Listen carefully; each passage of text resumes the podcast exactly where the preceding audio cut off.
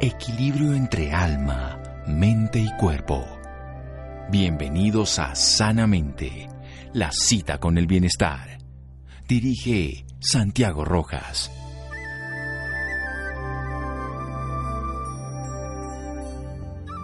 La mejor y más eficiente farmacia está siempre dentro de todo el propio sistema. Estimúlalo.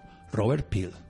Buenas noches, estamos en Sanamente de Caracol Radio. Estamos pendientes de que pueda llegar las vacunas a Colombia, una solución que puede llegar a transformar completamente esta pandemia, no solamente en nuestro país, sino en el mundo. Ya otros países lo están logrando. Hay cinco tipos de vacunas que están gestando frente al COVID, pero quiero empezar desde mucho más atrás.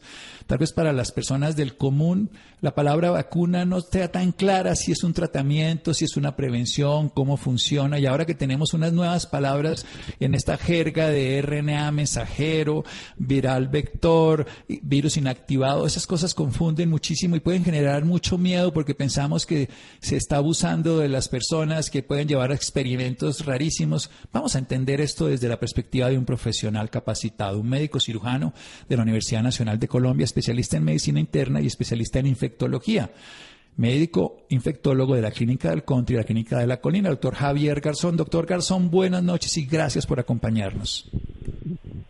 Santiago, muchas gracias por la invitación.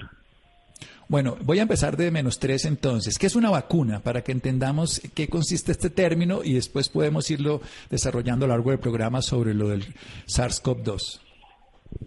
Eh, bueno, Santiago, una vacuna es eh, un preparado, una mezcla eh, que se hace con ciertos elementos de un microorganismo, que pues en la mayoría de casos son virus, pero pues también se puede hacer contra algunas bacterias que lo que hacen es entrenar al sistema inmune para que si en dado caso hay una exposición posterior a este microorganismo, el sistema inmune esté preparado. Eh, que el sistema inmune esté preparado no quiere decir que es como si tuviéramos una como una capa protectora y el microorganismo no puede entrar. Si a mí me vacunan contra determinado microorganismo, es muy posible que el microorganismo eventualmente entre en mi organismo pero si yo estoy vacunado y si mi cuerpo eh, o si mi sistema inmunológico hace una adecuada respuesta, eso quiere decir que cuando entra el microorganismo, yo tengo un sistema inmunológico eh, preparado, entrenado, que va a hacer un control mucho más rápido y mucho más eficiente de este microorganismo X que si yo no tuviera una vacuna previamente. Bien, entonces nuestro organismo vuelve a ser el que se defiende contra el virus, es lo que le estamos entrenando gracias a la vacuna. No es en sí mismo un tratamiento para la enfermedad, doctor Javier Garzón. No, señor, no es un tratamiento. Eh, nunca usamos las vacunas como tratamiento por dos razones básicas. La primera razón es que tiene que pasar un tiempo desde que la persona recibe la vacuna hasta el momento en el que sus defensas están eh, listas, hicieron todo el proceso que se necesita para eh, la respuesta a, este microorganismo. En una vacuna normal, eh, este tiempo puede pasar, en demorarse entre 7 y 10 días. si nosotros vemos los estudios de, las vacunas de, de, Pfizer o la de Moderna, el tiempo en el que se empieza a ver la respuesta es más o menos a los 14 días de haberse aplicado la primera dosis. Entonces, eh, yo no podría eh, aplicarle la vacuna a una persona con COVID y, o con, enfermedad por COVID y esperar que la, vacuna lo, cure o lo salve. Eh, adicionalmente, una persona con COVID tiene, tiende a tener sus defensas bajas y la respuesta que el cuerpo hace a una determinada vacuna depende en gran medida de que las defensas estén óptimas. Entonces, si yo le aplico una vacuna a una persona que está enferma con una eh, infección en este caso que baja las defensas y que adicionalmente se toma un tiempo para que eventualmente eh, eh, hubiera alguna respuesta, nunca voy a lograr un, tratamiento, o sea, yo no voy a lograr una cura. Nunca indicamos una vacuna como tratamiento, sino solamente como prevención. O sea, yo solamente le aplico una vacuna a la persona que no ha estado en contacto con, con un microorganismo, eh, pero que tiene riesgo de eventualmente contraerlo. Excelente, se le va a colocar la vacuna a las personas que no están en el momento de la enfermedad, pero como todos podemos ser susceptibles de contraerla para preparar el sistema inmune para que sea más rápido y eficiente su respuesta. Vamos a hacer un pequeño corte aquí en Sanamente y desarrollamos toda la idea de estos tipos de vacuna que se han generado frente a la enfermedad del COVID-19. Seguimos en Sanamente de Caracol Radio. Síganos escuchando por salud. Ya regresamos a Sanamente. Bienestar en Caracol Radio. Seguimos en Sanamente.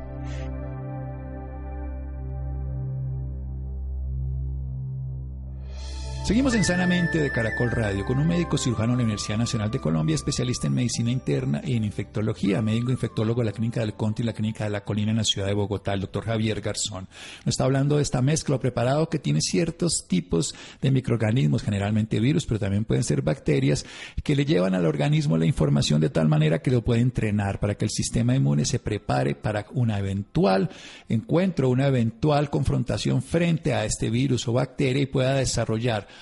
una preparación adecuada y pueda derrotarlo. El sistema inmune tiene la capacidad de identificar, tiene la, capacidad de actuar y tiene la capacidad de recordar. Y le está dando esas funciones fundamentales, pero de una manera suficiente para que la persona pueda, cuando venga la enfermedad, enfrentarlo. Pero no es un tratamiento frente a la enfermedad. ¿Por qué? Porque la para que se genere esta respuesta inmunológica se requieren, en algunos casos, de 7 a 10 días en las vacunas del RNA mensajero 14 días de Pfizer o de Moderna y que además se requiere que el sistema inmune precisamente esté óptimo porque se está entrenando que tengamos nuestros tejidos, nuestras células, sobre todo funcionantes, y si el paciente está enfermo e inmunosuprimido, pues no va a haber una respuesta.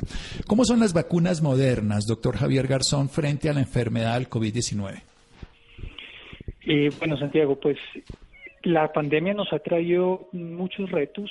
Eh, normalmente el desarrollo de una vacuna eh, se demoraba varios años eh, haciendo pues todas las fases que se necesita, eh, que podía tardar tranquilamente entre 5 o incluso más de 10 años para lograr eh, pues finalmente la, la aprobación después de todos los estudios de pues de eficacia.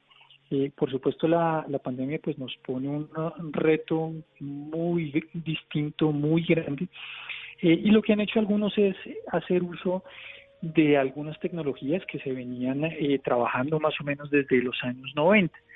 Eh, esta tecnología pues es lo que lo que conocemos hoy en día eh, como las vacunas de, de Pfizer y, y, de Moderna que son pues básicamente están hechas en base al material genético del virus digamos que lo que ellos han hecho en esta vacuna es copiar de cierta forma eh, la proteína que le permite al virus unirse a, las células del, cuerpo, que no solamente están en, en el tracto respiratorio, sino que están en muchos otros órganos, incluyendo el corazón, incluyendo el tracto gastrointestinal. Entonces, ellos lo que hacen es eh, básicamente una, una mezcla eh, que viene, viene con unas, en, en unas nanopartículas y lo que permiten es exponer al sistema inmune a este fragmento eh, del virus sin que sea un virus real. O sea, le, dice, le muestra al sistema inmune este componente que le permite al virus unirse eh, a las células del organismo para que él se entrene y haga una respuesta antes de que el cuerpo eh, esté en, en contacto con este virus. Eh, esto es una tecnología nueva que tiene un tiempo de, procesamiento muchísimo más, más rápido que lo que teníamos con ah, las vacunas eh, tradicionales.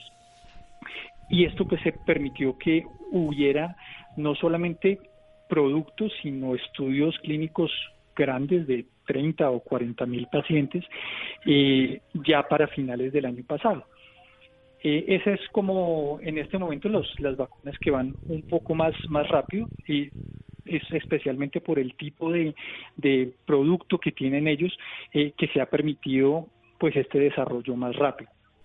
Hay otras clases de vacunas, eh, las que más conocemos pues son eh, las de Astra, las de Janssen, eh, la famosa Sputnik de los rusos, que todas tienen lo que se conoce como un vector viral, tienen, ellos meten esta misma proteína que se trató de copiar en las vacunas de RNA. Esta proteína pues es la famosa proteína S o proteína de la espiga del virus. Ellos lo que hacen es copiar esa proteína, la envuelven o, la, meten dentro, dentro de una cápsula de un virus que pues es muy habitual para nosotros, que es el adenovirus. Este no es un adenovirus que sea infectante, simplemente su envoltura. Y por dentro está eh, este material genético eh, del virus o, o, esta copia que se hace de la proteína de la espiga. Eh, los estudios de, de, esta, de esta vacuna, pues eh, ya salió algo eh, de la vacuna de Astra. Eh, con, ellos hicieron estudios grandes con uh, pacientes en el Reino Unido y en Brasil. Eh, de Janssen estamos esperando en resultados, digamos que tenemos hasta el momento como eh, datos preliminares, pero los del estudio grande que nos habla realmente de tanto de eficacia como seguridad, que es lo que más nos interesa, todavía no tenemos los resultados. Hay otras eh, vacunas, digamos que están empezando a salir datos sobre las llamadas vacunas inactivadas, que son ah, hechas por laboratorios chinos, sí señor. Eh, hay otras que creemos que se van a, demorar mucho más, eh, que son las que están hechas de los llamados virus eh, vivos atenuados, que estas, digamos que se puede aplicar en, spray nasal. hay ya pues algo de estudios preliminares con un componente que se identificó y que están empezando a trabajar, pero por ser virus vivo atenuado, pues esperamos que estas sean las que más se demoren en, eventualmente dar resultados, porque es, es, más demorado, digamos que esto es como más la forma tradicional de las vacunas. Eh, y hay otras que son los eh, derivados eh, proteicos o las unidades proteicas. La Novavax. exactamente que de esas también estamos esperando resultados. Sí, porque están todavía en fase 3 y que supuestamente pues está por un lado. Y que hay estas de las de DNA que son para mí también desconocidas, porque yo conocía obviamente las otras tres, eh, las vectores virales, las proteínicas y la tradicional de virus vivos inactivados. Ahora aprendimos de las RNA mensajero, pero también hay DNA. En teoría, yo no conozco todavía estudios. Eh, son un poquito más eh, eh experimentales. sí, exacto. Y un poco más desafiantes porque el, temor siempre está en que al ser DNA, eh, este DNA se pueda integrar con con el material genético de la persona a la que se aplica. Digamos que los investigadores dicen que eh, como esta es tecnología con la que ya se viene trabajando mucho tiempo, como que el riesgo es, es menor. Eh, pero esto todavía que yo sepa no tenemos no sí, hay dos estudios, ¿no? Sí, hay dos estudios que están en fase 3, eso, estoy investigando sobre el tema. Pero vayamos precisamente a lo que usted tocó. Hay un temor en un grupo de la población de que ese mensajero de RNA, que cuando se está cogiendo precisamente ese fragmento del virus y se le presenta a las células del organismo, pueda interactuar y hacer algo antifisiológico de ir a convertirse en parte de nuestro DNA. ¿Nos explica un poco más, doctor? Eh, sí, digamos que ahí siempre va a estar la, pues el temor eh, de que estamos pues jugando con, con la genética. Eh, estos son eh, derivados ya sea de DNA o de RNA y lo que lo que se tenía tal vez en algún momento, o yo creo que incluso todavía tenemos el temor porque esto es una tecnología que se ha usado para muchas cosas, pero la realidad es que el único estudio grande eh, o los únicos estudios grandes de fase 3 que se publicaron fueron el de, de la vacuna de Moderna y el de Pfizer. Antes de eso no habíamos tenido estudios grandes con este, con este tipo de tecnología.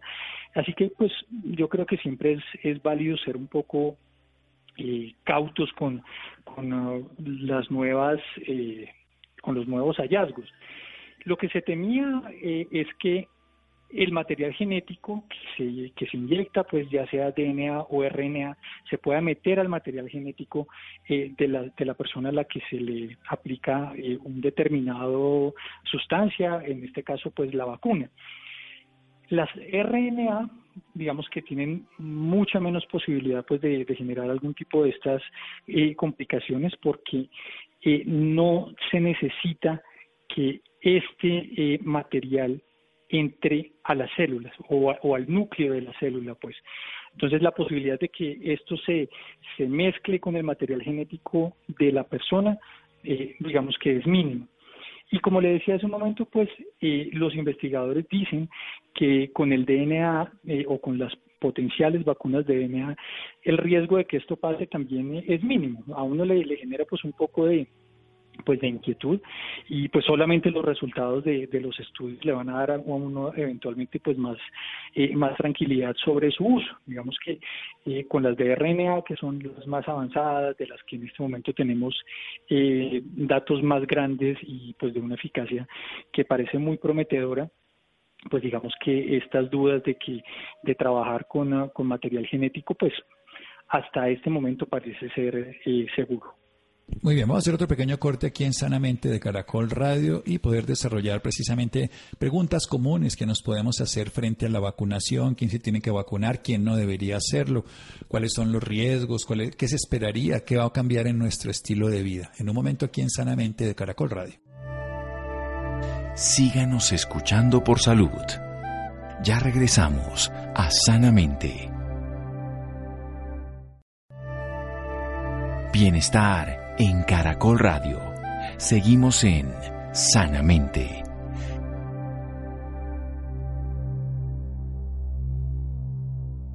Seguimos en Sanamente de Caracol Radio. Javier Garzón, nuestro invitado esta noche, médico cirujano de la Universidad Nacional de Colombia, especialista en medicina interna y también en infectología y médico infectólogo de la Clínica del Country y la Clínica de la Colina. Nos está hablando de los diferentes tipos de vacuna que ya desde los años 90 se empezó a exponer fragmentos del RNA, en este caso el RNA mensajero, se expone un fragmento para las vacunas conocidas de Moderna y de Pfizer, las más desarrolladas, con cerca de un 95% de eficacia en los estudios que hicieron frente a placebo, o sea, frente a un grupo que no se les puso la vacuna sino otra cosa y algunos infectaron versus otros no que le permita e, este tipo de exposición eh, sin que tengan que ir al núcleo de la célula, que las células puedan entonces desarrollar inmunidad. También hay otras como la rusa, la Sputnik B, o también hay otras que están las de Janssen, las de AstraZeneca y todo, que lo que hacen es que se copia, eso se llama de vector viral, se les, esa proteína, esa proteína que entra, la proteína espiga, se copia, se envuelve con un virus inactivo, que es el virus del adenovirus, el de la gripa, que no infecta, se le muestra al cuerpo y el cuerpo la desarrolla. También están las de los virales inactivos, que es la que clásicamente se hace, son mucho menos eficaces, eh, se utiliza el virus completico, pero está inactivado, como quien dice, no producir la enfermedad. Pero ¿por qué todas terminan teniendo efectos de alguna manera secundarios? ¿Son respuesta del virus o son respuesta del organismo, doctor Garzón? Eh, digamos que en la mayoría de vacunas no son tan frecuentes los, los efectos adversos, eh, aparte de pues el dolor en el sitio de la aplicación. Eh, con estas vacunas que, que se están desarrollando para, para el COVID, eh, es más bien llamativo que los, los efectos adversos no son eh, tan infrecuentes como, como con otros tipos de vacunas. Eh, la gran mayoría de estos efectos adversos eh, pues son leves, son, son muy muy pocos los casos de, de efectos eh, graves que se han descrito. Eh, la gran mayoría son leves, son mediados eh, por la respuesta que hace el, propio eh, cuerpo a, los componentes de la vacuna, porque pues claramente no hay, eh, no, no, está el, material eh, que le permita a, un COVID multiplicarse, solamente la, la proteína que le deja unirse a las células del cuerpo, más no hay material genético que le permitiera eh, multiplicarse y eventualmente causar infección, ni siquiera con las vacunas de, de, que tienen el vector de adenovirus porque es un adenovirus que está inactivo. O sea que todas las, las eh, los eventuales efectos adversos que se presentan con estas vacunas pues son una respuesta o un efecto de cómo responde eh, mi organismo ante una determinada vacuna. Eh, como les decía, la mayoría de estos efectos adversos son eh, muy leves eh, que incluyen dolores de cabeza, incluyen malestar general, eh, náuseas, eh, dolor muscular, muy frecuente pues es el sitio, el dolor en el sitio de aplicación. Con la vacuna de Pfizer hay reportes de algunos casos de, de diarrea adicionalmente. Bien, doctor, ¿quién se debería vacunar, quién no se debería vacunar? Eso independiente del orden que los gobiernos impongan y toda la tramitología que se quiera, pero desde el punto de vista biológico, humano. Pues eh, podríamos decir que los niños en eh, términos generales eh, parecen ser muy poco comprometidos por el virus. por el momento los estudios solamente han incluido mayores de 18 años eh, es muy difícil en este momento predecir lo que pase de aquí a algunos años, porque puede ser que en algunos años eh, las cosas sean diferentes y la vacunación sea universal. Pero en este momento diríamos que los niños no tienen eh, prioridad en los esquemas de vacunación, básicamente porque sabemos que es a quienes menos eh, ataca duro el virus. También se ha demostrado que eh, no son transmisores tan frecuentes de, de la infección, así que los niños por el momento diríamos que no necesitarían la vacuna. Eh, preocupa un poco los, los adultos que son muy mayores. Eh, sabemos ahorita de los casos eh, con desenlaces eh, desafortunados de la vacunación en Noruega, de personas mayores de 80 años que pues han tenido efectos adversos en teoría no tan graves, pero esos probablemente les han hecho empeorar enfermedades de base y ha llevado a algunos a la muerte. Eh, entonces uno diría, en la población que es muy mayor, eh, creo que hay que mirar las cosas con, con, lupa, con mucho cuidado, ver qué pasa en estos meses de aquí a que eh, tengamos la disponibilidad real de, de, la vacuna, porque pues estos son eh, población que es muy sensible, es muy delicada eh, y que normalmente pues a, una persona tan mayor pues uno no le, no le coloca vacunas. Digamos que el orden que, que estableció el, el gobierno eh, la prioridad está para eh, las personas con comorbilidades, para los mayores de 60 años y para los trabajadores de la salud. Eh, hay algunos gobiernos que han eh, optado por, por opciones distintas, como, como el gobierno de Indonesia, que dice, mire, yo prefiero vacunar a mis adultos jóvenes, que son los que principalmente cargan la enfermedad y los que se las llevan a los adultos mayores. Entonces, digamos que son como formas eh, diferentes de, ver las cosas, de, establecer el orden, las prioridades, eh, que yo creo que pues el tiempo nos dirá cuál es la, la mejor forma de abordarlo y si después de un tiempo definitivamente la vacunación debe ser universal también incluyendo a los niños, pues eso solamente el tiempo no lo va a confirmar. ¿Y las mujeres embarazadas? Por el momento no se puede porque no se han incluido en los estudios clínicos. Entonces, eh, digamos que en el momento, eh, la, como están las cosas, como les digo, esto puede cambiar eh, incluso en el corto plazo, pero en el momento las recomendaciones de quienes no se vacunen eh, son los niños, son las mujeres embarazadas por como les digo, no se han incluido en los estudios clínicos, no se sabe su seguridad para eh, un embrión que se está formando y por el momento tampoco están incluidas las personas que ya tuvieron la infección por el, por el coronavirus. Esos son los que por el momento no se van a incluir en la vacunación. Aunque se dice que los, las personas que han tenido la infección también deberían vacunarse. Eh, ¿Por qué se dice esto? Mm, eso es un motivo de mucha, de mucha controversia, eh, porque claro, desde hace algunos meses eh, sabemos que la inmunidad que genera eh, la infección natural, o sea, estar expuestos directamente al coronavirus, genera una, una inmunidad que estamos hasta ahora entendiendo cuánto tiempo dura. Eh, algunos estudios empezaron a decir que más o menos hacia los tres o cuatro meses de haber tenido la infección, los anticuerpos se empezaban a caer, que digamos que eso no es que preocupe tanto porque esa es la historia natural de cualquier infección, o sea, después de que una persona entra en contacto con un microorganismo, se producen anticuerpos y estos anticuerpos pues se empiezan a disminuir en la medida que no hay una nueva exposición al microorganismo. La preocupación vino cuando se empezaron a reportar casos de personas que volvían a infectarse. Entonces, claro, acá le, surge a uno la duda de cuánto dura realmente la inmunidad y qué hacer con esas personas. Se han publicado más estudios después de eso y lo que han encontrado es que la inmunidad eh, parece ser que dura para la gran mayoría de personas, porque obviamente siempre hay excepciones, más o menos entre seis y ocho meses.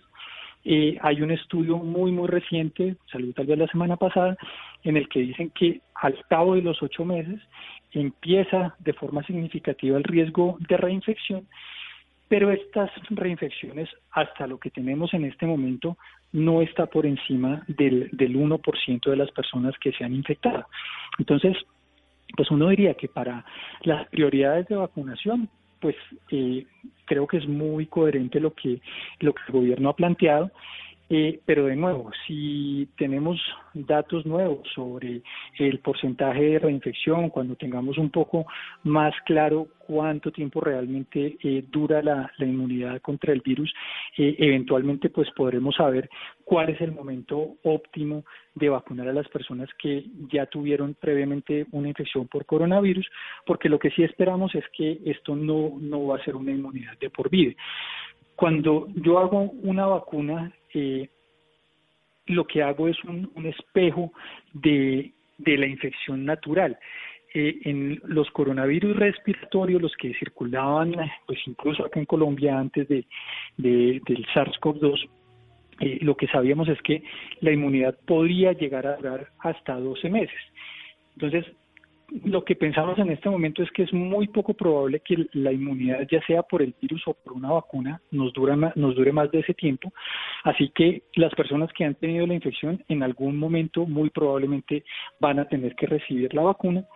Eh, como les digo, según la disponibilidad de las vacunas, según lo que nos muestran los estudios, eh, creo que se evaluará cuál es el momento para, para incluir a las personas que han tenido la infección en los esquemas de vacunación. Bien, si se supone, doctor Garzón, que la inmunidad tampoco va a ser permanente con la vacuna, ¿en cuánto tiempo podríamos decir o en cuánto porcentaje de la población que lográramos una inmunidad suficiente de rebaño, aunque la enfermedad no se acabe, por lo menos para que las poblaciones vulnerables estén más controladas y menos expuestas? Bueno, pues esto es lo que lo que buscábamos desde el principio y siempre se hablaba de este eh, dichoso 60 o 70% de personas infectadas para tener el efecto de, de rebaño, que precisamente este es un este es un concepto que se toma eh, más de la de la vacunación que de, otra cosa. Eh, el gran problema que, que, enfrentamos es el tiempo que dura la inmunidad, porque, por ejemplo, con el SARS-1, eh, que nunca tuvimos acá en, Latinoamérica, eh, lo que dicen los estudios es que la inmunidad dura hasta dos años. Eh, pero con este virus, con una inmunidad tan corta, digamos con este solapamiento de casos que pues lo que han hecho es permitir que el virus circule libremente, eh, la posibilidad de tener este efecto de la inmunidad de rebaño y para que eh, las personas que no estuvieran en contacto pues queden protegidas por, por este supuesto número significativo, queden protegidas pues cada vez es menos probable. Eh, en este momento, pues lo que nosotros creemos es que eh, el virus se va a quedar, eh, va a seguir su circulación en probablemente menor agresividad en la medida que vaya pasando el tiempo, pero lo más posible es que el virus siga circulando y si las cosas son como creemos, pues es muy posible que la vacuna de coronavirus eh, haya que colocarla con cierta regularidad, eh, así como lo hacemos con la vacuna de influenza, que la colocamos cada año. Eso es lo que creemos en este momento. De nuevo, pues solo los estudios y el comportamiento epidemiológico en cada región eh, nos dirán con el tiempo qué más tendremos que hacer o qué estrategia distinta tomaremos. Sí, me encanta su sensatez y, su prudencia en decir las cosas tal cual como las vamos descubriendo, porque eso es lo que nos toca en la medicina, ser honestos con los resultados y adaptarnos a las realidades. Pero esperaríamos que estuviéramos suficiente cantidad de inmunidad grupal para que fuera menos agresivo, a sabiendas de que puede ser insuficiente en un tiempo y que tendríamos que buscar otro tipo de medidas como replantearnos nuevas vacunaciones o lo que sea. ¿Qué diferencia tiene que se haga una o dos dosis, como algunas vacunas son de una sola dosis o estas de Moderna y de Pfizer son de dos? Eh, eso depende del, del, tipo de vacuna. Eh, por ejemplo, las vacunas que son con DNA o con RNA eh, no se logra el efecto suficiente con una sola dosis, por eso siempre se recomienda dos dosis. Sabemos que en la, con la vacuna de Pfizer la segunda dosis se aplica a los 21 días de la primera, aunque pues ya vimos que el Reino Unido por dificultades y por tantos casos decidió modificar el esquema sin, saber eh, qué efecto deleterio eso eventualmente pueda traer. Eh, la vacuna de Moderna se aplicó la dosis de refuerzo a los 28 días eh, de la primera. Eh, digamos que la conclusión es este tipo de, vacunas necesita más de una dosis. Eh, las, las vacunas que son de subunidades proteicas también necesitan más de una dosis y podrían ser de una sola dosis las vacunas que son vivas atenuadas, porque digamos que uno espera una respuesta que sea, que sea muy, muy duradera, eh, algunas vacunas con vector viral que sea replicativo, diferente a las que, eh, las que tiene Janssen en este momento, eventualmente también podría tener una sola dosis. Pero pues todas las demás eh, necesitan por lo menos dos dosis para lograr el efecto que se espera. Bueno, y desde el punto de vista práctico, estas mutaciones virales, que, hasta ahora estamos hablando que no son cepas, sino son simplemente variantes del mismo virus, pero es posible que haya suficientes mutaciones para que se generen cepas que ya no quedan cubiertas por estas vacunas? la teoría diría que sí. Los virus RNA, la mutación es la regla porque ellos no, no tienen eh, una multiplicación fiable, o sea, los hijos de un determinado virus eh, tienden a ser poco parecidos a, a, sus, a sus padres. Entonces, la, la, mutación y el cambio en los virus RNA es absolutamente frecuente. Entonces, eh, siempre va a existir el temor de que si eh, Pfizer o, Moderna hacen una eh, determinada eh, proteína de, la espiga para su vacuna eh, y de aquí a algún tiempo el virus ha cambiado sobre todo por la presión también de las vacunas podríamos tener virus que sean con proteínas de espiga muy diferentes a lo que tiene la, la, vacuna hoy en día y perder eficacia. Claro, eso puede pasar. ¿Cuándo? No sabemos. En este momento, pues los, los investigadores, eh, tanto de Pfizer como de Moderna, consideran que incluso estas nuevas cepas no comprometen la eficacia eh, de las vacunas que tienen en este momento aprobadas. Pero si vamos a hablar desde el punto de vista teórico, eh, desde el punto de vista teórico, pues sí es posible que los virus cambien suficiente para que la vacuna llegue a perder eficacia. Bueno, doctor, muchísimas gracias por toda la información. Quedan muchas preguntas. Nos queda claro que no es un tratamiento, es una prevención. Tenemos muchos interrogantes. Hay un camino que podemos apoyarnos entre todos y dar la mejor opción, porque esta es una enfermedad que a todos nos compete. ¿Dónde podemos tener sus servicios profesionales, contar con usted un teléfono, algún dato particular? Eh, pues mm, yo trabajo con el grupo de infectología del, Hospital Universitario de San Ignacio en la clínica del Contra y la clínica de la Colina, entonces pues cualquier cualquier cosa que se necesite con por, medio de las clínicas eh, estaría bien. Sí, recordemos el doctor Javier Garzón, médico cirujano de la Universidad Nacional de Colombia, especialista en medicina interna e infectología, trabaja en la clínica del Country, en la clínica de la Colina y también en el Hospital San Ignacio. Descanse, doctor, muchísimas gracias. Bueno, Santiago, muchísimas gracias. Buenas noches. Buenas noches, seguimos en Sanamente Caracol Radio síganos escuchando por salud. Ya regresamos a Sanamente. Bienestar en Caracol Radio. Seguimos en Sanamente.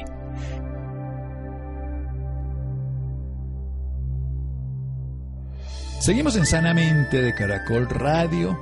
Vamos a hablar sobre las tecnologías emergentes que son la clave para mejorar la atención de pacientes cardiovasculares en todo el mundo. Querida Laura. Muy buenas noches Santiago para usted y para todas las personas que nos están escuchando en este momento. Claro que sí Santiago, un diálogo constructivo con diferentes métodos prácticos puede ayudar a que los pacientes de él logren un equilibrio mental entre la enfermedad y su vida cotidiana en época de confinamiento. Este tema es realmente importante y por esta razón nos acompaña en la noche de hoy la doctora Viviana Parra Izquierdo. Ella es médica reumatóloga, experta en gastroenterología y endoscopia digestiva. Es actualmente fundadora y presidenta de la Fundación de Enfermedad Inflamatoria intestinal colombiana desde hace dos años. Doctora Viviana, muy buenas noches y bienvenida sanamente de Caracol Radio. Muy buenas noches, muchísimas gracias por la invitación y por permitirnos poder eh, difundir un poco el mensaje y concientización sobre esta patología. Doctora, por empezar, háblenos un poco sobre ella. ¿De qué se trata? Bueno, la enfermedad inflamatoria intestinal es un término en el cual se engloban dos enfermedades, que son la colitis ulcerativa y la enfermedad de Crohn. Estas enfermedades tienen un origen multifactorial. ¿Eso qué quiere decir? Que hay factores genéticos involucrados, hay medioambientales, hay y se caracteriza por un fenómeno inflamatorio de diferentes grados de severidad en todo el tracto digestivo. ¿Eso qué quiere decir? Presentan úlceras, estrecheces en el intestino, perforaciones, pueden presentar fístulas, que son como caminos inadecuados entre el intestino y la región perianal al lado del ano, o la vagina, entre el intestino y la vagina, entre el intestino y la uretra por donde sale la orina, o entre el intestino y la piel. ¿Sí? Adicionalmente, tienen una afectación potencial en otros órganos como son la piel, las articulaciones, los ojos o el hígado. Estas enfermedades pueden llegar a ser muy severas y muy discapacitantes porque como inflaman y ulceran el tracto digestivo, las personas se desnutren, presentan síntomas como diarreas, pero diarreas crónicas, abundantes, de más de cuatro semanas, con seis, diez, tenemos pacientes de 15 a 20 deposiciones al día. Como tienen úlceras, entonces salen en la deposición con sangre, con moco, hacen fiebre, mantienen fatigados, con dolor abdominal eh, tipo cólico, eh, disminución del apetito y pues por supuesto un adelgazamiento no intencional porque no se pueden absorber bien los nutrientes. ¿Por qué se dice que toda la población puede verse afectada? Bueno, eh, esto no tiene discriminación de razas ni de edades, ¿sabes? Es una enfermedad que aunque tiene unos picos específicos, porque los picos primordiales son entre los 30 y los 40 y luego entre los 50 y los 60, son como los picos mayores de presentación, se presenta tanto en mujeres como en hombres, pero tenemos también niños con esta patología. Y algo que quería dejar muy en claro es que es una patología que no tiene cura, ¿sí? Eh, pero tiene tratamiento. Entonces es una patología crónica que si no hacemos un diagnóstico temprano podemos eh, tener complicaciones si no se trata de manera adecuada. Ya en Latinoamérica cada vez está aumentando mucho más la prevalencia de estas patologías. Según datos del Sistema Integral de Información de Protección Social que almacena pues todos los diagnósticos en Colombia de las enfermedades, para el 2014 teníamos por cada 100.000 personas colombianas, 50 tenían, por ejemplo, colitis ulcerativa y 5 tenían enfermedad de Crohn. Y ya para el 2016 teníamos 17 pacientes con enfermedad de Crohn por 100.000 habitantes y 113 pacientes por 100.000 habitantes de colitis ulcerativa. Entonces, cualquier persona puede desarrollarlo, sea cualquier tipo de raza, cada vez en nuestros países aumentando más la prevalencia, entonces, por tanto, hay que hacer una concientización a todos aquellos que sufran de esos síntomas que ya mencioné, de que consulten a su gastroenterólogo quería hablarles un poco de la causa, porque eh, los pacientes siempre preguntan, pero ¿por qué me dio a mí esto? ¿Sí? No es culpa del paciente, no es porque hayan hecho algo malo o hayan tenido algo específico que les haya generado puntualmente la enfermedad. Eh, por lo general, en estas enfermedades autoinmunes, en las cuales el sistema inmunológico, que es el que nos defiende, se equivoca y comienza a reconocer nuestras propias proteínas, nuestros propios tejidos, en este caso el tracto digestivo, como extraño. Entonces comienza a atacarnos, nuestras propias defensas nos atacan. Entonces por eso utilizamos medicamentos que bajan un poco las defensas para poder modular toda esa respuesta inflamatoria que está tan, tan, tan alborotada en el cuerpo y que nos deje de atacar nuestro sistema digestivo y así controlar los síntomas. Pero hasta ahora no tenemos una medicación que cure la enfermedad. Y por ejemplo, ¿qué síntomas deben tener en cuenta, ya que usted dice que esta enfermedad tiene que detectarse a tiempo? Bueno, esto es muy importante porque hay muchos pacientes que andan por ahí con síndrome de intestino irritable que siempre les dicen, ah, es que tiene síndrome de intestino irritable y realmente es una enfermedad inflamatoria intestinal. Son pacientes que hacen diarreas, pero no son diarreas como la de cuando me tomo algo y me cae mal y me dio una diarreita, no, son diarreas crónicas, son pacientes que llevan más de cuatro semanas, que hacen más de seis veces al día, eh, que tienen dolor anal y urgencia para defecar, que tienen que ir y quedan con ganas eh, y siempre permanecen con esa urgencia porque depende del compromiso intestinal, hacemos los síntomas. En el caso de la colitis, tenemos compromiso de recto, colon sigmoide, izquierdo, transverso, derecho. Entonces depende del tipo de compromiso, asimismo voy a hacer diarrea con sangre o puede hacer diarrea sin sangre o puede ser diarrea solo con moco.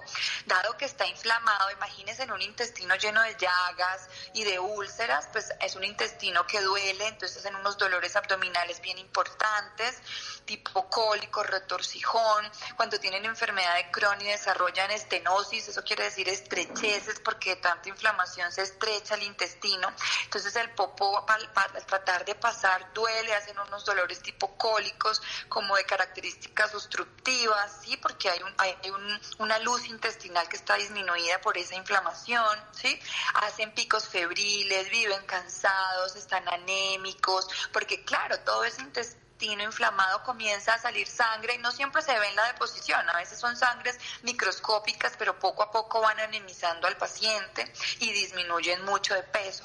También, entonces, además de la diarrea, el dolor, la sangre, el moco en la deposición, la fatiga, si usted tiene dolores articulares asociados a estos síntomas, que se le inflaman las coyunturas, que tiene pérdida de la visión aguda o ojo rojo con doloroso eh, o alteraciones a nivel nivel de la piel, como psoriasis o lesiones ulceradas, lesiones diferentes eh, que usted diga, ¿por qué me salen estas lesiones como si fueran morados y yo no me he aporreado o unas ulceraciones sin ninguna causa, sin ningún trauma? Son patologías que se asocian a la enfermedad inflamatoria intestinal, entonces usted debería idealmente consultar con un gastroenterólogo o un coloproctólogo.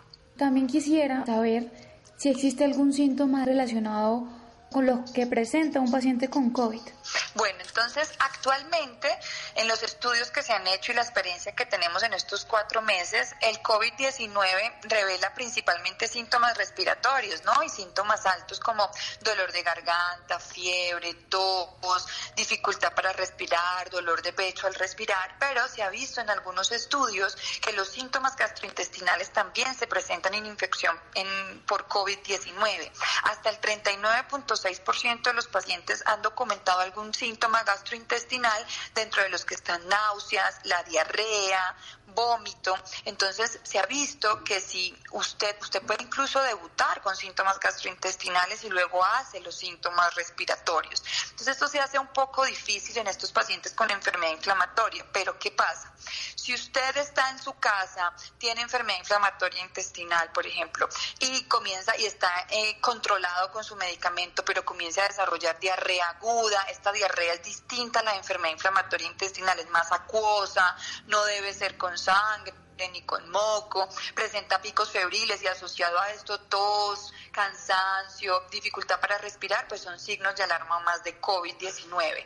Eh, entonces, lo que quiero dejar claro es que aunque los síntomas respiratorios son lo principal en COVID-19, también puede tener síntomas gastrointestinales.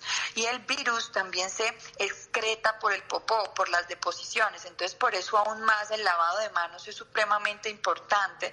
Y cuando uno vaya al baño, debe bajar la tapa del baño porque estos vapores pueden llegar a ser eh, infecciosos eh, para las otras personas. Entonces, hay que lavarnos muy bien las manos, saber que el virus se puede excretar también en la deposición incluso en algunos estudios se demuestra que a pesar de que ya no hay virus en la garganta, de que los síntomas de COVID-19 han mejorado, los pacientes persisten excretando virus en la deposición.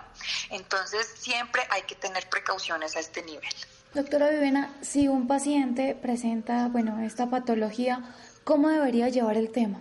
En estos momentos, claro. Bueno, en estos momentos, eh, dado que habíamos hablado de que damos medicamentos que bajan un poco las defensas, pues son pacientes de cuidado, ¿sí? Eh, el paciente lo más importante es que tiene que tener controlada su enfermedad. Entonces no debe desconectarse de su médico. Un paciente con colitis ulcerativa o enfermedad de Crohn debe estar siendo controlado por un gastroenterólogo o un coloproctólogo porque son enfermedades muy complejas que deben ser manejadas por supraespecialistas. En este instante se sugiere la teleconsulta, que no pierdan el contacto con su médico, que continúen con su tratamiento, por nada del mundo suspenda el tratamiento, porque hay algunas personas que dicen, no, que como estos medicamentos me bajan las defensas, entonces yo mejor me lo, lo suspendo porque de pronto me da más riesgo de COVID. No, los estudios han mostrado que entre más controlada tengamos la enfermedad, menor riesgo tenemos de infectarnos. El factor de riesgo principal para un paciente con enfermedad inflamatoria intestinal, para tener una enfermedad severa por COVID-19, es que tenga activa la enfermedad, o sea, que esté con la diarrea activa, con sangre, con dolor, eh, con bajo peso, anémico. Entonces la idea es mantenga su medicación, mantenga sus controles por telemedicina idealmente, si está usando la terapia biológica, que son uno de los medicamentos que damos y tiene que ir al centro de infusión, debe contactarse con su centro de infusión y debe de ir a sus citas. Ellos están haciendo todos los protocolos de seguridad adecuados para que usted pueda ir a hacerse la infusión y luego ir a casa y tener lo menos contacto posible con otros pacientes y con otro personal de la salud. Eh, sin embargo, si usted se exacerba en la enfermedad y no tiene contacto con su médico y hay signos de alarma como diarrea que lo esté deshidratando, con sangre, que persista con fiebre, usted debe asistir a urgencias porque igual puede tener una recaída de la enfermedad y necesita una atención intrahospitalaria. Pero en la medida en que usted pueda controlar los síntomas teniendo contacto con su médico, ¿sí? Eh, idealmente no salga de casa, no haga viajes a otro, a otro lugar, haga el teletrabajo en la mayoría de los casos si se puede puede, eh, y si no se puede, pues usar todas las medidas de seguridad como si tú, como si fuera otro tipo de persona, el tapabocas, lavarse muy bien las manos, no tocarse la cara, eh, porque a través de las mucosas de los ojos, de la boca de la nariz se puede transmitir el virus. Y lo más importante es que tenga controlada su enfermedad, no suspenda el tratamiento. Si llega a presentar síntomas de COVID, debe comunicarse a las líneas nacionales que están autorizadas, informar para que se comuniquen con ustedes si los síntomas son leves, lo manejan en casa, ya si los síntomas tienen algún signo de alarma, lo manejan de manera intrahospitalaria y su gastroenterólogo le informará si tiene una prueba confirmatoria para COVID-19 y tiene enfermedad inflamatoria intestinal, el suspenderle el tratamiento inmunosupresor, pero solo bajo eh, el consejo y la directriz de su médico tratante. ¿Listo? Bueno, doctor, y ya para finalizar, ¿dónde la pueden encontrar las personas interesadas en el tema o que quieran saber un poco más?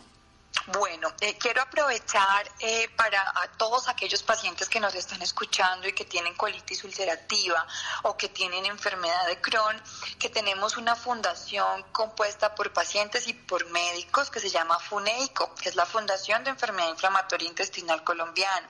Es una fundación que se creó el año pasado, tiene como objetivo dar a conocer la enfermedad inflamatoria intestinal, brindar ayuda a las personas que reciben el diagnóstico de colitis y de enfermedad de Crohn en búsqueda de soluciones para un tratamiento integral, brindando asistencia a los pacientes y a sus familias, como al cuerpo médico y a las instituciones de salud interesadas en la detección de esta enfermedad, aumentando la concientización, ¿sí? Les ayudamos mucho en la parte administrativa de trámites administrativos con sus medicamentos, damos mucha educación, tenemos todo un programa educativo para todos estos pacientes y para sus familias. Nosotros tenemos una página que es www.funeico.com. También nos encuentran en redes sociales, en Instagram, Twitter y en Facebook como arroba Funeico. Tenemos un teléfono que es el 318-794-2560 es el teléfono de la fundación. Si usted tiene un amigo, un conocido, si usted es paciente, comuníquese con nosotros que lo podemos ayudar. En el caso mío, yo soy reumatóloga y también soy gastroenteróloga. Tengo una formación en enfermedad inflamatoria intestinal y yo tengo teleconsulta como consulta presencial también en la clínica Palermo. Mi número es 350-543-8587 y me pueden encontrar también en en mi página web, doctora, tal cual como, como se escribe, doctoravivianaparra.com, www.doctoravivianaparra.com o en Instagram o en Facebook como dra.viviana.parra.izquierdo. Allí también da, doy consejos sobre enfermedad inflamatoria intestinal y sobre diferentes patologías gastrointestinales y reumatológicas. Muy bien, doctora, muchísimas gracias por esta valiosa información y por acompañarnos esta noche en Sanamente de Caracol Radio. Ok, muchísimas gracias a ustedes por permitirnos dar un mensaje y concientizar sobre esta enfermedad. No olviden que existe Funeico y que los podemos ayudar. Bueno, gracias a Laura, a Adrián, Fernanda, Jessy Rodríguez, Ricardo Bedoya, Freddy e Iván. Quédense con una voz en el camino con Ley Martín. Caracol piensa en ti. Buenas noches.